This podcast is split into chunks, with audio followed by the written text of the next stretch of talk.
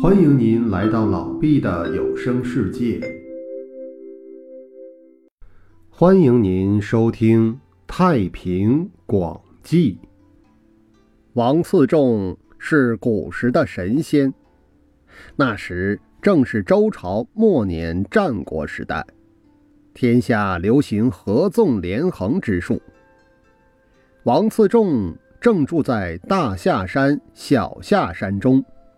他认为，当时通行的篆书写起来很费事，而用处不广，难于快速书写。当时天下那么纷乱，事情繁杂，文书非常重要。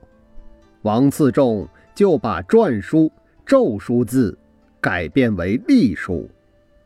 秦始皇统一天下之后，认为王次仲改革文字。为统一大业立下了功勋，就请他到秦国来做官。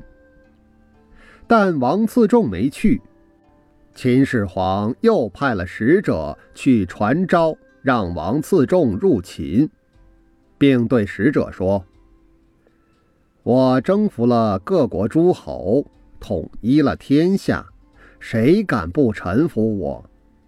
王次仲不过是一个书生，竟敢违抗天子的圣命。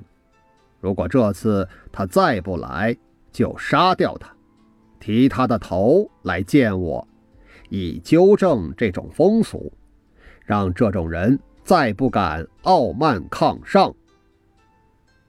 使者到了山里，见到王次仲，宣示了秦始皇的诏命。王次仲。立刻变成一只大鸟，振翅飞去。使者又惊又怕，下拜哀求说：“您这样做，我无法回去向皇上交差呀，恐怕也要被杀了。请大仙可怜可怜我吧。”那大鸟在空中盘旋了半天，故意落下三根翎毛。使者便拿着这三只羽毛回去向秦始皇复命。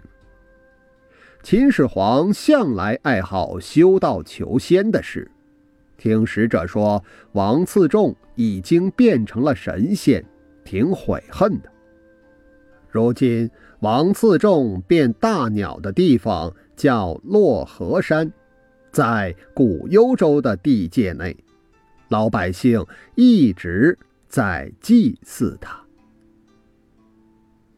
以上便是王次仲的故事，感谢您的收听。